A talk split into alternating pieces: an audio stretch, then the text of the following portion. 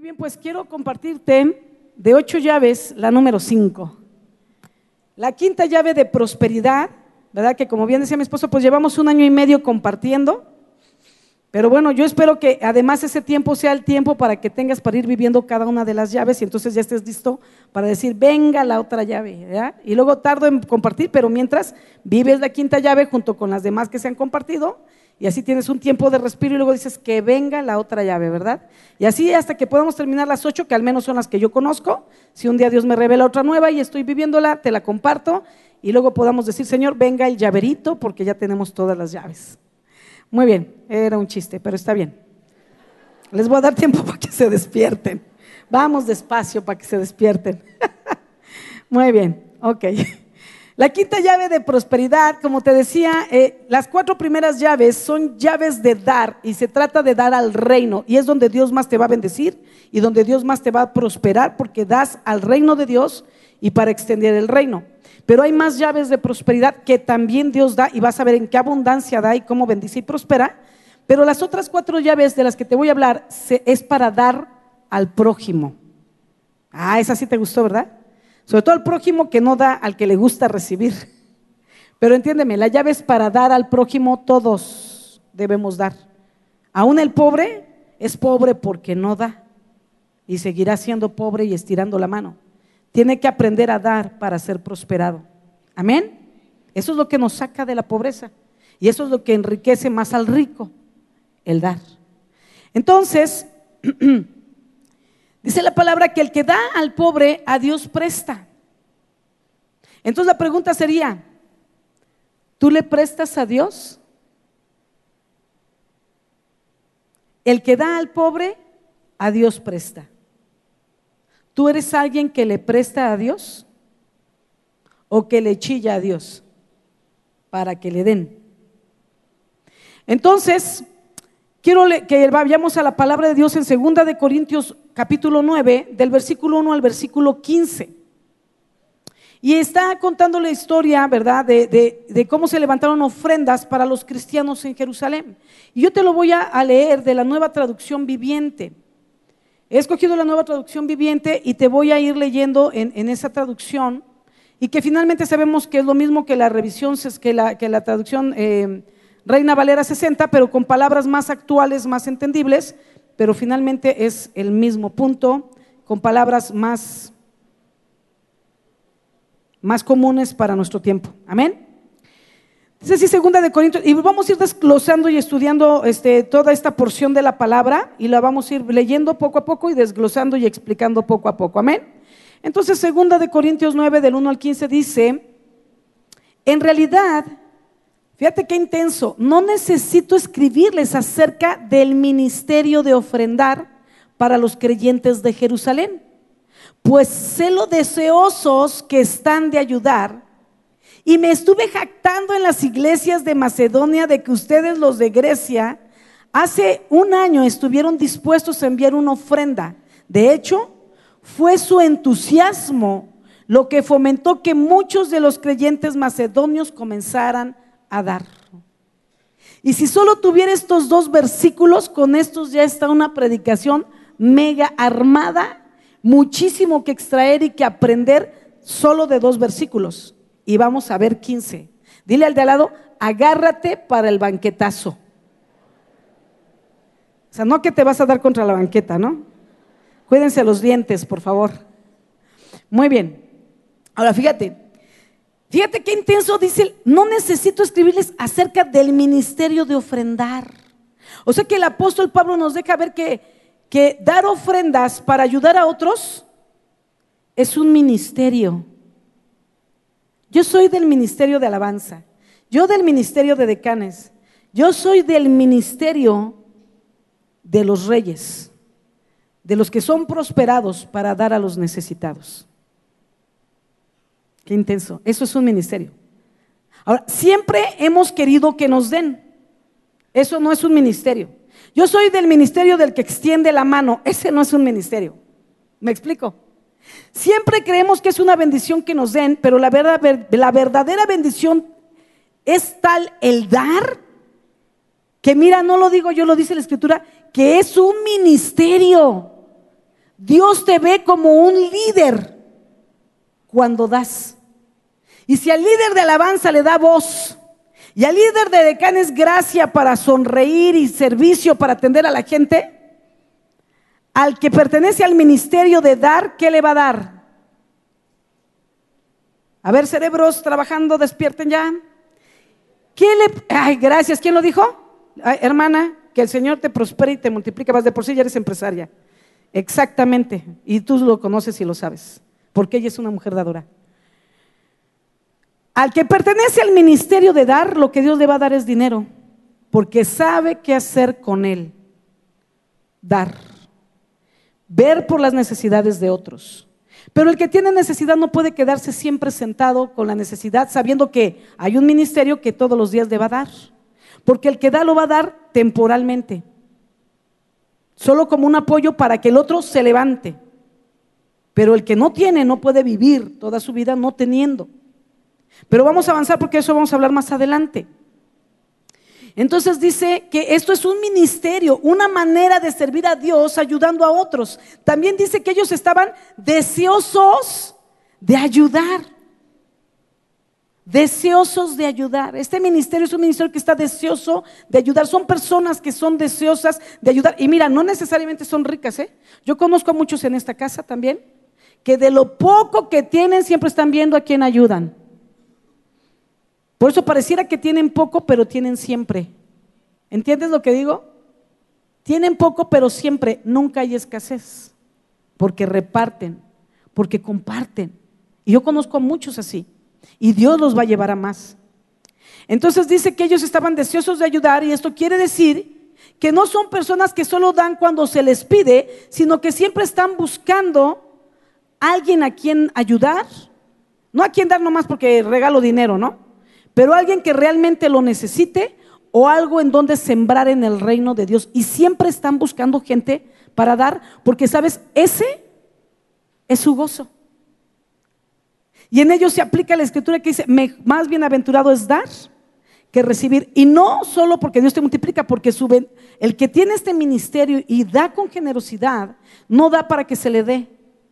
Da porque encontró la mayor recompensa y es ver a la otra persona feliz bendecida, levantarse de la crisis económica en la que estaba pasando y luego verlo cómo se levantó, cómo ha sido prosperado y cómo salió adelante y dice, otro, voy por otro. Porque su mayor gozo no es tener dinero, es hacer feliz a la gente, es ayudarle a levantarse, a prosperar. Esas son las personas que tienen este ministerio. Van siempre un paso adelante. O sea, ellos no dan cuando se pide, ellos están siempre buscando dónde sembrar. Pero también son sabios para sembrar.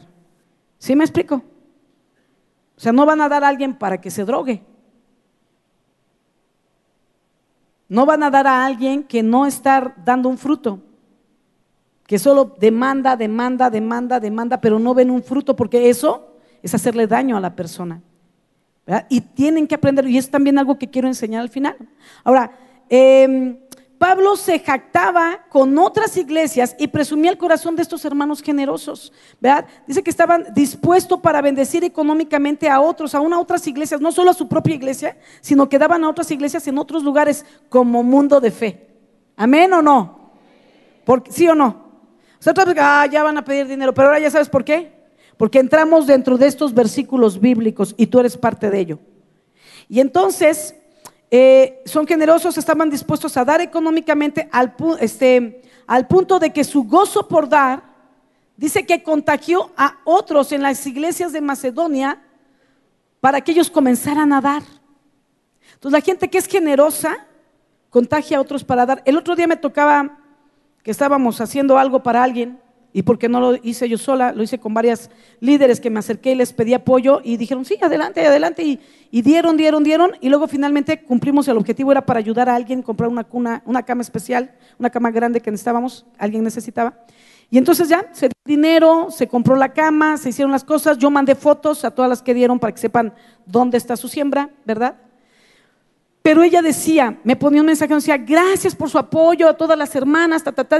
Un día yo también voy a estar dando a otros que lo necesiten. Así me dijo, me lo escribió, lo tengo anotado. Y ahora que veía, y yo dije, amén, gloria a Dios. Y otros muchos también lo han dicho en otras ocasiones. Les das la ayuda y dicen, un día yo voy a dar. O luego yo he escuchado gente que se le daban despensas y luego decía, no, ya no me den porque ya Dios me ha prosperado. Ahora yo también quiero traer para cooperar a las despensas para los que lo necesitan. ¿Sabes? Y entonces ahora encuentro en la Biblia que dice que dar es algo que se contagia a otros y prendes el corazón de otros para que otros también comiencen a dar. ¿Sabes? Esa es parte del ADN de Mundo de Fe. Somos iglesias generosas que siembran. Y sé que muchos de aquí les han sembrado penieles, pero sé que muchos de esos que fueron, que recibieron un peniel sembrado, han sembrado a otros. Porque fue tal el gozo cuando recibieron que quieren, que quieren también compartir como ese gozo con otros, que otros sientan la experiencia de ustedes al haber recibido. Y se esfuerzan por dar a otro y recibir ustedes el gozo que ellos mismos están teniendo cuando reciben esa ofrenda para Peniel. Porque el dar es contagioso, debe ser contagioso. Dar con gozo contagia a otros con gozo para dar. ¿Entiendes? Le das a alguien y lo llenas de tanto gozo que su gozo lo lleva a dar. Y esto produce un círculo de dadores. ¿Sí me una, sinergia. Porque entonces ese da otro y ese siente tal gozo que quiere, en ese gozo, contagia el gozo a otro para dar. Y así se va recorriendo. Y el que tiene el gozo de que recibió, ahora quiere darle a otro para contagiarle el gozo que se siente recibir. Pero el que recibe siente tal gozo que le da a otro porque quiere compartir ese gozo de lo que recibió. Y así se va haciendo una cadena de gozo por dar. Y podemos entender que siempre va a ser más bien aventurado dar que recibir. Y estamos en el mes del gozo. ¿Por qué está hablando de dinero? Porque te estoy hablando de gozo. Amén. Dile al que tienes al lado, el dinero es para dar. Y cuando aprendas a darlo, conocerás el verdadero gozo. Muy bien, seguimos en el mes del gozo. Dice la palabra entonces en eh, eh, versículo 3 y 4, les, envió, les envío a estos hermanos para estar seguro de que ustedes realmente están listos, como les he estado diciendo a ellos, y que ya tienen todo el dinero reunido. No quiero estar equivocado al jactarme de ustedes. Sería vergonzoso para nosotros ni hablar de la vergüenza que significaría para ustedes si algunos creyentes macedonios llegaran conmigo y encontraron que ustedes no están preparados después de todo lo que les hablé de ustedes. Así que pensé que debería enviarles a estos hermanos primero a fin de estar seguro de que tienen lista la ofrenda que prometieron. Voy a hacer pausa ahí tantito y luego termino el versículo. Entonces, el apóstol se jactaba, y eso es padrísimo. Nosotros nos jactamos de nuestra iglesia. A veces, ¿cómo lo hacen? Tenemos, ¿Cómo hacen para pagar una renta así como? Tenemos una iglesia que es generosa, que son fieles con sus diezmos, que son fieles con sus ofrendas y que buscan muchas veces, muchos de ellos buscan dónde dar, qué hace falta. Y los que no tienen el dinero, pero vienen con sus manos y lavan sillas. Y la verdad es que uno se jacta. Pero con una jactancia de orgullo, no de orgullo altivo, sino de estar enorgullecidos, como cuando te enorgulleces de tu hijo que acabó la carrera, que se graduó, que tuvo un logro y, tú y nosotros como padres espirituales nos sentimos orgullosos de tener hijos generosos que dan a la casa, pero que definitivamente, y muchas veces lo hemos visto, dan al hermano que tiene necesidad. Dan dinero, dan tiempo, van al hospital, van a bañar a los hermanos que están enfermos en el hospital, los van a visitar a sus casas, les llevan comida, dan su sangre por los hermanos cuando la requieren. Tenemos una iglesia espectacular. Dile al que tienes al lado, eres espectacular. No te conocía qué tan espectacular eres. ¿Ya? ¿Estamos ahí? Muy bien. Eh, y entonces dice, pero quiero que sea una ofrenda voluntaria, no una ofrenda dada de mala gana. Entonces, aparte, o sea, como que Queremos que des y procuras que te guste. Y por favor, cuando, por eso cuando decimos, pasa a dar tu ofrenda con alegría de corazón. ¿Verdad? No con tu cara 28, que no la voy a hacer ahora porque estamos en el mes del gozo. Muy bien, entonces dice que tenemos que darlo voluntariamente, no de mala gana. Oh, ya van a pedir. Y sacas el billete, no, espérame, creo que aquí traigo una de a 10. ¿No? O sacas así chingo que hasta los rápido y dices, no, pero el de 20 debes, hasta que casi estás como, como que hasta lo sientes la denominación en las yemas, ¿no? Este es de 500, este de 500, es que como son azules, es de 20, ok. No de mala gana, porque no te va a valer. Mejor quédatelos, porque los 20 no te van a valer. Ahora, claro, si tú tienes poco y los 20 son mucho, prepárate para ser bendecido. Pero si tú tienes mucho y das 20, haz lo que quieras. Te estoy hablando de bendición, de gozo en tu vida, pero de bendición de prosperidad también, ¿no? Ahora, en la medida que des, se te va a prosperar. Entonces, si Dios te va a multiplicar al doble, pues si das 20, gloria a Dios, vas a tener 40. Amén. ¿Cuántos dicen amén por 40 pesos? Yo no. Yo doy de a mil para que me dé dos mil. Y de los dos mil doy ahora mil quinientos para que me dé tres mil. Y de los tres mil doy dos mil y me quedo mil. Y así voy aumentando. Ahorita lo vamos a ver. Y voy aumentando lo que doy. Y así me dedico y voy viendo caras felices. Y eso me llena de gozo. Ayudar a otros. Amén. Muy bien. Entonces, Pablo está enviando hermanos anticipadamente para organizar la colecta, ¿verdad? Para, que cuando lleguen los que la van a recoger ya esté lista, porque quiero decirte que dar una ofrenda conlleva un compromiso y el compromiso es tanto con Dios como con los hermanos o el hermano a quien prometiste darle o ayudarle, ¿verdad? Entonces, hay personas que prometen por el momento, la emoción del momento, pero después que pasan unos días, ya se les olvida, ¿no? A lo mejor como cuando vino Wayne, ¿no? Que muchos hijos, hasta hubo unos cuantitos que hasta se fueron de la iglesia porque se ofendieron que pidieron para comprar un terreno. Imagínate cómo está la cosa, ¿no? No hay problema, es un proceso en su vida. Entonces, pero algunos dieron con mucha alegría, con generosidad, lo que hayas prometido, lo que sea que hayas prometido, pero algunos del momento de la emoción, como todos levantan la mano, y eso es lo que no debe de moverte, sino el entendido con Dios de lo que estás haciendo, de lo que va a pasar. Me explico, del gozo que va a haber en ti, de la bendición y la provisión que va a haber en ti, de entender que dar es un ministerio. Y tú quieres ese ministerio también en tu vida, igual que anhelas el de la alabanza o el de ser predicador o profeta o misionero. Anhelar este ministerio también. Amén. Y entonces, eh, mucha gente es por la emoción porque los demás lo hacen. Pero el paso de los días, cuando tienen que traer ese dinero a la iglesia o al hermano al que le prometiste, o a la familia que ibas a ayudar o lo que sea, la pasada la emoción, ya te desapareces, ¿no? Ya no. Porque entonces ya lo pensaste bien y mejor lo ocupas para X. Para X. Y ya no lo das. Y entonces por eso el apóstol dice, que esté organizado, porque es un compromiso. Y me he jactado tantos de ustedes que ni modo que ya que llegue con los macedonios a recoger la ofrenda, como, ¡ay, la ofrenda! Este, rápido, tráete los botes, rápido, este, lo que puedan dar. Este, rápido, vamos a hacer ahorita una ofrenda rápida, este, sácate los botes, hermano, este, da de tu corazón, lo, hay lo que puedas. Fíjate, o sea, no es como al momento, hay lo que puedas. Es una ofrenda pensada. Las ofrendas se piensan. ¿Cuánto voy a dar? ¿A quién?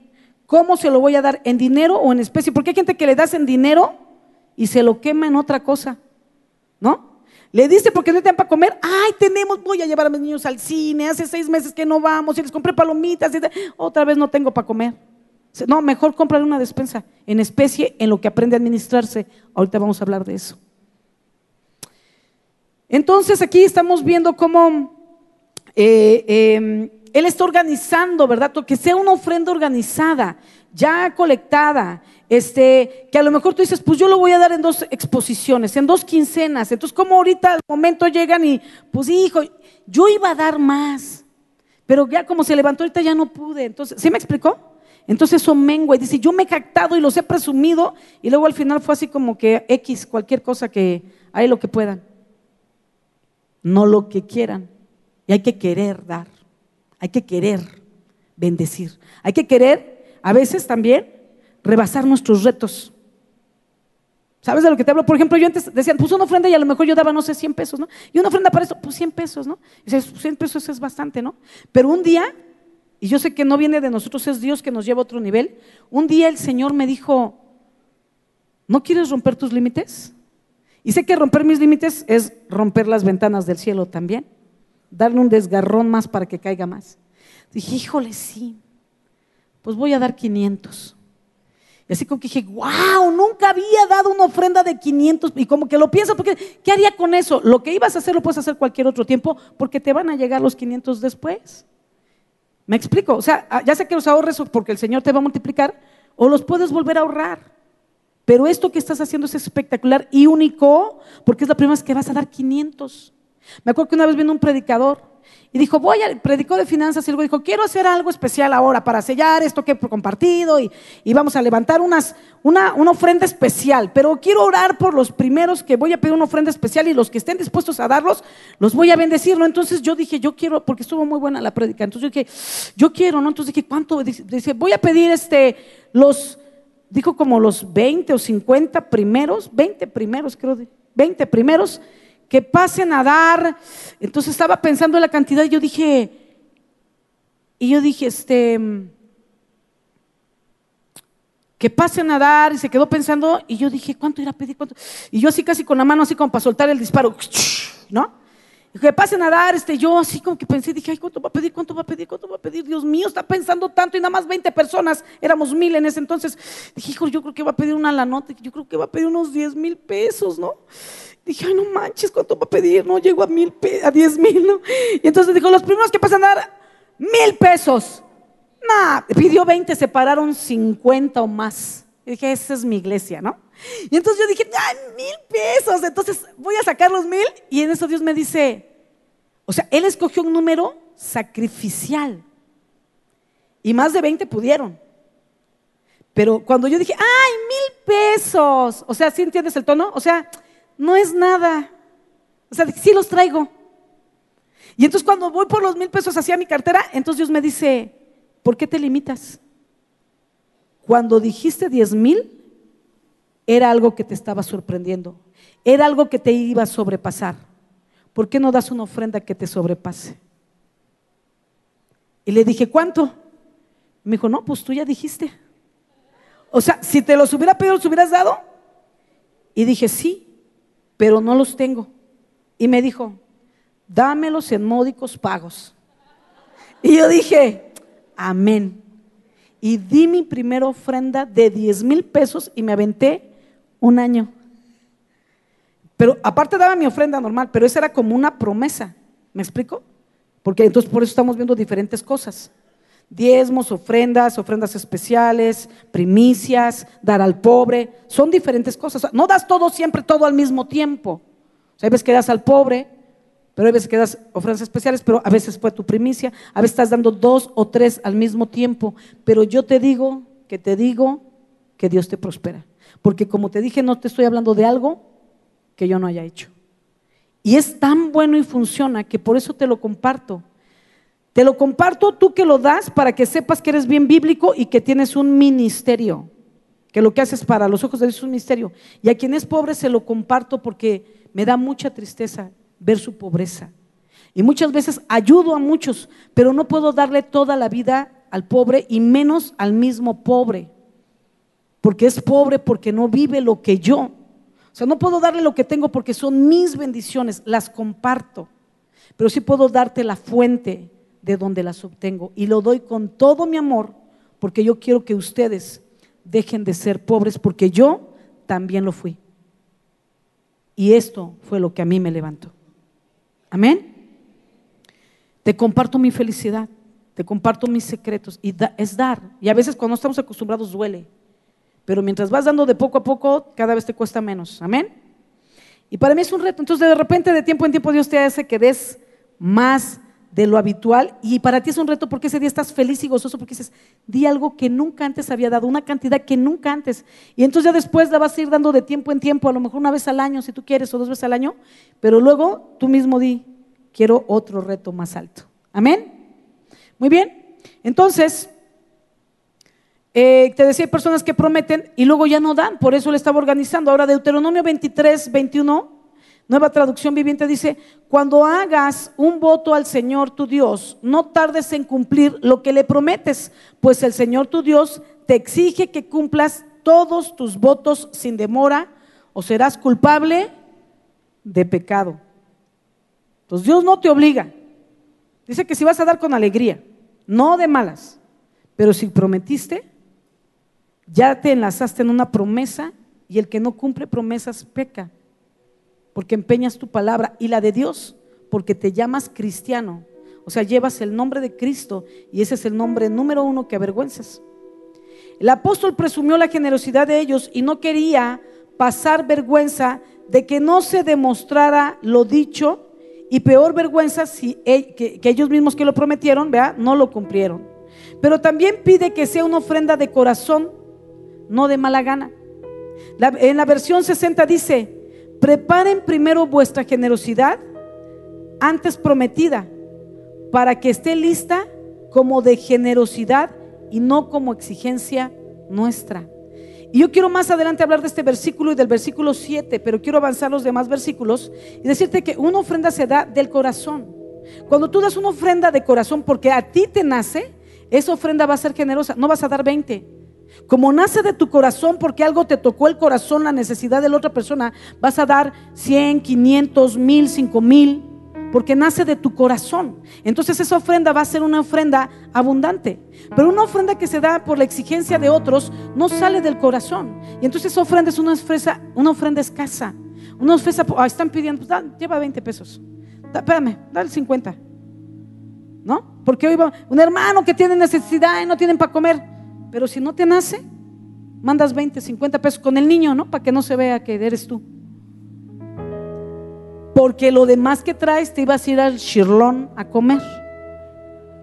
Pero yo te digo algo, al Shirlón no va a ser la primera vez que haya sido seguramente, ni será la última. Vas a tener muchas oportunidades, pero hoy tienes la oportunidad de hacer que una familia coma bien una semana o quizá 15 días. Lo que tú gastarías en el Shirlón, ellos lo comerían por una semana o 15 días. ¿Qué te daría más gozo? Piénsalo. Hacer feliz no a uno, a cinco en una casa porque van a comer una semana, 15 días. O tú ir al Shirlón, que ya has ido otras veces y podrás seguir yendo después. Es más, casi estoy seguro que vas a llegar del Shirlón con culpa ay, comí tanto y no puedes digerir, y luego un bicarbonato, y luego ganas de vomitar. Te soltaste del estómago porque comiste de más, revolviste pescado con carne, con... Ya no te hizo tan feliz. ¿Cuánto te duró la felicidad? Pero la felicidad de darle a alguien y verlos bien y verlos luego que se levantan, que ya el varón consiguió trabajo y ya todo es diferente y yo fui parte de esa bendición. Eso te va a durar mucho tiempo. Entonces, eh, lo importante es el corazón con que damos, porque de ello vendrá el fruto, vendrá la bendición y la multiplicación. El que dio generosamente segará generosamente, dice la palabra, pero el que da escasamente, escasamente va a recoger. Trabajamos en tener un corazón generoso por causa de ese fruto. Trabajemos en tener ese corazón generoso. Si te cuesta dar, tengo que trabajar esta área en mi vida. O sea, no es que no, no es tus justificaciones. Es un problema y tenemos que trabajarlo como cualquier otro pecado. Si nos duele dar, tenemos que trabajar porque tenemos un corazón duro. Amén. Es un proceso. Entonces, si te cuesta dar, no te digo que des 10 mil. Da 50, pero si eso es más o menos el nivel que das, pues empieza a dar 100. Y luego 200. Y luego el de 500. Y luego el de 1000. Y luego me cuentas todo lo que Dios ha hecho en ti. Ahora, versículo 6 dice, recuerden lo siguiente. Un agricultor que siembra solo unas cuantas semillas obtendrá una cosecha pequeña, pero el que siembra abundantemente obtendrá una cosecha abundante. Entonces, voy a brincarme al versículo 7, como te dije, y parte del 5 para hablarlo al último. Pero cuando somos dadores deseosos de ayudar a otros y sobre todo de ayudar al pobre con alegría de corazón, entonces activamos también la llave de prosperidad que viene de Dios sobre nuestras vidas. esa prosperidad de Dios sobre tu vida, esa llave de prosperidad número 5 se activa cuando tú das generosamente, con alegría de corazón, ofrenda pensada, no de lo que te sobra, y ayudas al pobre, al necesitado. Amén. Pero no ayudar al pobre que siempre es pobre, porque nos ha pasado. Hubo un tiempo que ayudábamos a viudas, decíamos, vamos a ser bíblicos, dábamos despensas a viudas. Cada 15 días recibían una despensa, cada 15 días. Pero no venían ni a orar. Y un tiempo que se convocó para que la iglesia viniera a orar, la gente no respondía, no venían. Entonces dijeron, pues por lo pronto llaman las viudas, son viudas, no tienen esposo, no tienen hijos, tienen todo el tiempo que vengan a orar. no puedo, me duelen las rodillas, porque eran viejitas, me duelen las piernas, hace frío, abríamos a las 10 la iglesia, pero a las 5 es que hace mucho frío y, luego ando un poco con tos y yo me paro a las 5 de la mañana para formarme la leche de la Conasupo y dice, ah, para la leche de las, si se para a las 5, para orar a Dios no llega aquí a las 10. Y vendían abona y cuando podían iban hasta, luego tenían que ir hasta Tlalpan para ir a recoger algo de la abona ahí a la sucursal, a la matriz. Y no venían a la iglesia que estaba unas calles de ellas. Entonces el pastor dijo, les voy a quitar las despensas. Y sabes, o sea, solo era un plus, no era nuestra obligación, pero era un plus de querer vivir puntos que la Biblia enseña. Se les quitó la despensa y se fueron de la iglesia hablando mal después de cinco años de recibir quincenalmente una despensa. Soy pobre que tiene una mentalidad de pobreza que aunque le des, no lo va a usar para prosperar y levantarse. Siempre va a estirar la mano el tiempo que sea necesario toda su vida, porque el problema es no les gusta trabajar. El problema es que no son administradores de lo que se les da y nunca les rinde, es como un barril sin fondo que se les va. Entonces, em, el dar son buenas acciones, siempre nos recordarán por ellas, dice la palabra eh, en, en el Salmo 112, 9 comparten con libertad y dan con generosidad a los pobres. Sus buenas acciones serán recordadas para siempre. Entonces, cuando tú das, tus buenas acciones van a hacer que la gente te recuerde por siempre. ¿Quién no conoce al hermano Wayne? En el mundo lo conocen, porque siempre da. Una vez el hermano Wayne, estando aquí, nos decía, ¿verdad? Que un día le preguntaron a Rick Warren, ¿Es un pecado ser rico? Y dice que Rick Warren contestó, no es un pecado ser rico, el pecado es morirte rico. Quiere decir que te moriste y no te alcanzó la vida para repartir lo que tenías. ¿Y sabes qué? Otros van a tomar esa riqueza y la van a malgastar, empezando por los hijos juniors, ¿verdad? Los juniors. Porque hay hijos que dices, bueno, comparto herencia, pero prepara herencia para los hijos, pero prepara también para, no al final, Tenías toda la vida para irlo distribuyendo y te lo quedaste para nada porque no te lo pudiste llevar. Y típico, lo que tú juntaste esa fortuna de toda tu vida, de 2 millones, 20 millones, 50 millones, lo que tú quieras, te llevó toda tu vida, tus hijos se lo queman en un año. Y terminan en la miseria, vendiendo tus propiedades, tus casas, ellos en la miseria, en las drogas, en adicciones, con mujeres, se lo gastaron, no tienen ya ni techo donde dormir. Lo que tú trabajaste toda tu vida. Pero sabes, también dice la palabra que lo que tú vas sembrando a otros, cuando tú le das a otros, alguien en el camino le dará a los tuyos, a tus hijos. Yo me acuerdo que cuando Sammy estaba en Dallas y yo veía chavos así como Sammy, y entonces de repente estaban tocando ahí en el semáforo y les daba 50 pesos, 100 pesos. Y él me miraba como, qué tranza, ¿no? O como que en lugar de 5, 10 en el del semáforo, ¿no? es que lo vi me acordé de Sammy. Yo sé que mientras yo le dé a ellos, si mi hijo tiene una necesidad, alguien le va a dar. Lo que estoy soltando aquí sé que le va a llegar a mi hijo, de mano de alguien más. Y así fue, así fue siempre. Hasta carro le dieron. Bueno, hasta tuvo quien le organizó la boda y les ayudó a organizar la boda, menos ni mis consuegros ni nosotros, como padres para ellos que les ayudaron para organizar todo porque fue en Dallas. Pero mientras tú das aquí a unos, otros van a dar para tus hijos donde ellos estén. y cuando tú ya no estés. Por eso no lo retengas. Ya se me acabó el tiempo y quiero llorar de emoción del bosquejo. ¿Qué hago, amor? Voy a parar. Solo te digo algo. Léelo hasta el capítulo 15, hasta, el versículo 15, para que vayas entendiendo todas las bendiciones que Dios te da. Pero te digo rápido, dar al pobre provoca que el nombre de Dios sea glorificado una vez más, como hablábamos la vez pasada. Cuando tú le das al pobre, el pobre, ¿qué va a decir? Gloria a Dios, no teníamos para comer. Gloria a Dios, nos llegó para la cirugía. Gloria a Dios, llegó para la medicina. Gloria a Dios. Y se lo va a contar a tantos que cuando lo oigan todos esos van a decir, wow, gloria a Dios. Y el nombre de Dios va a ser glorificado. Y tú lo provocaste por darle al pobre una vez más.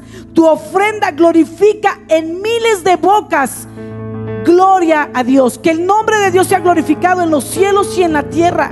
Vemos que la gracia no es para el que recibe la bendición, sino para el que da de sus bendiciones a otros. Porque el versículo 14 dice, y ellos orarán por ustedes. Dice que cuando tú des, el nombre de Dios será glorificado y los que reciben van a orar por ti con profundo cariño, debido a la desbordante gracia que Dios les ha dado a ustedes.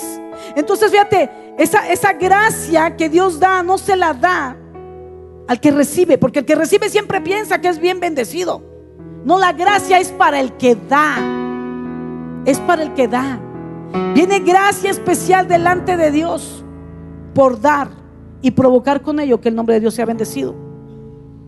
Dar es un don, lo dice el versículo 15, pero también leímos que dar es un ministerio y es la llave número 5 de prosperidad. Una llave más de prosperidad para tu vida. Pero también quiero decirte que así como hay quien da, está la otra parte de la iglesia, que son los que reciben. Y gloria a Dios por los que reciben y cuando reciben aprenden a dar a otros y aún comparten de lo que reciben con otros. A mí hay veces que me, me, siembran cosas y es tanto que le doy a la chica que me ayuda en el aseo, le doy a la chica que me va a cuidar a mi mamá, le doy a una hermana que sabe que tienes y reparto de lo mismo que me dan porque es demasiado. Y bueno fuera que, que cuando recibimos todos diéramos aún de lo que nos comparten o después de haber recibido lo hagamos con otros, pero vuelvo al punto, hay muchos que solo esperan que todo el mundo les dé y siempre están esperando que otros les den. Hay gente que de plano va y te lo dice. Ay, préstame, no tengo. Y te piden prestado. Dice la palabra que no pidamos prestados. Que no seamos deudor de nadie, porque sabes, te haces esclavo de aquel que te presta. Y piden prestado, piden y luego piden y no pagan. Entonces yo te digo algo, tú que eres un dador y que es tu ministerio, no le des al que te pide. Bíblicamente no tienes que darle al que te pide porque es una persona que se endeuda que probablemente no te va a pagar, o te pide 10 mil pesos, mira, pruébalo, préstale mil, a ver si te los paga. Pero si otro dice, no, es que también debo otros dos mil y luego la otra persona conseguía acá y conseguía allá, y primero son otros que tú para pagarte.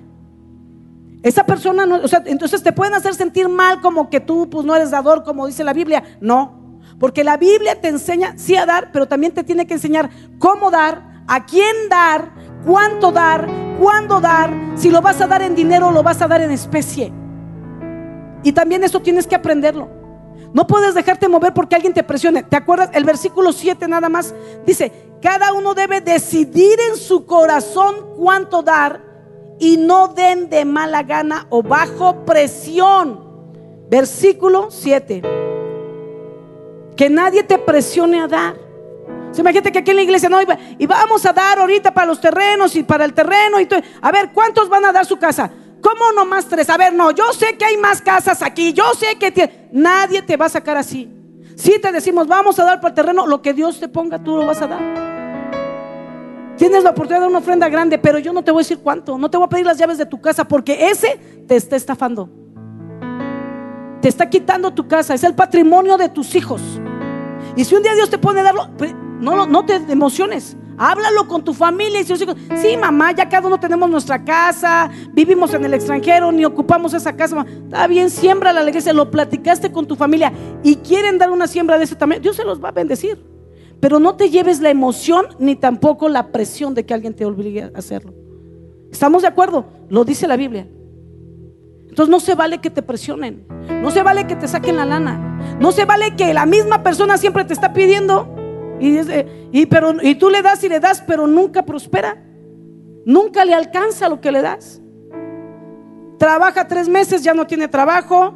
Le vuelves a apoyar y ya, ya, ya, después de un año ya tiene trabajo. Un mes ya no tiene trabajo. Siempre el problema son los jefes. No, cuando una persona no dura tanto en los trabajos, el problema es la persona. La corren por floja, lo corren por mal carácter, lo que tú quieras. hay que saber a quién dar, porque ese es otro tema pero vamos a hablar, cuando tú das también, y esa es la siembra, o sea, cuando tú das una siembra, que es otro tema, siembras en tierra fértil o en tierra seca, porque hay de las dos. Y la tierra fértil da fruto, pero la seca, la semilla, ni para la persona que le diste, ni para ti va a haber multiplicación, porque estás sembrando en un lugar equivocado. Entonces tenemos que saber dar, ¿verdad? Cuánto dar, este, no obligadamente no que te estén condicionando, no que te estén presionando. Dale y prueba. No le des lo que te pedías mil, no te puedo prestar mil. Y si no te los paga, que dices, bueno, salvé nueve mil. Amén. Aprende a conocer a la persona. No porque es hermano, hay que darle lo que nos pida. Es más, te aconsejo que cuando alguien te pida, vengas y nos preguntes. ¿Esta ofrenda se estaba levantando en la iglesia? El apóstol la estaba organizando. Entonces, si te piden, ven y pregúntanos. Un hermano me pidió, ¿ustedes lo conocen? Ay, si no sabes, es un hombre de fe, han estado orando, bien trabajador, esto, lo otro. Esta es su situación. Ah, qué bueno que lo puedas apoyar. No ten cuidado ese hermano, bueno. No, no puedo hablar de la gente, pero te saco la lista a todos los que le debe. Entonces, ven y acércate a mi esposo y a mí. Y pregúntanos cuando alguien te pida si, si la persona es alguien confiable de dar o es una tierra seca y te está estafando. Porque inclusive hay hermanos, perdón que lo diga, pero me duele, pero me duele, me duele el hermano que hace eso, pero me duele más al que engaña, porque también los dos son mi oveja. Y cuando tienes un hijo que no se porta bien o no mal, pues tienes que castigar al que se porte mal, ¿estamos de acuerdo? ¿Me explico? Y ni modo que diga, no, pero es que el malo, pues ni modo que se tuerza al bueno, ¿no? Los dos son tuyos y tienes que enseñarle al que lo esté haciendo mal. Pero luego hay hermanos que te están pidiendo a ti, por favor, préstame dos mil. Y lo mismo le dijo a otro, a otro, a otro, y ya sacó diez mil. Y tú no sabes. Y esta vez, pero ya trae otras deudas atrás. Y siempre le están pidiendo a los hermanos. Y luego no les pagan porque chillan que es su necesidad, pero nunca te cuentan que le deben a otros también. Entonces tenemos que cerrar filas. Entonces, ¿es importante dar? Sí. ¿Mucho? Sí pero con sabiduría. Quien de verdad lo necesita, aquí dices, le voy a dar, pero se va a levantar. Le di para que compre una anafre, para que compre eso, para que ponga un negocio de quesadillas. Y en una semana ya se comió las quesadillas y hasta el anafre y el carbón se comió. No te pasa. Una vez una persona me pidió, ya termino, ya perdóname mi amor. Pero una vez una persona me dijo, que no tenía, pero platicando, ella me dijo, ore por mí que encuentre trabajo, mi esposo, era la oración y me contó su situación, pero me pidió una oración.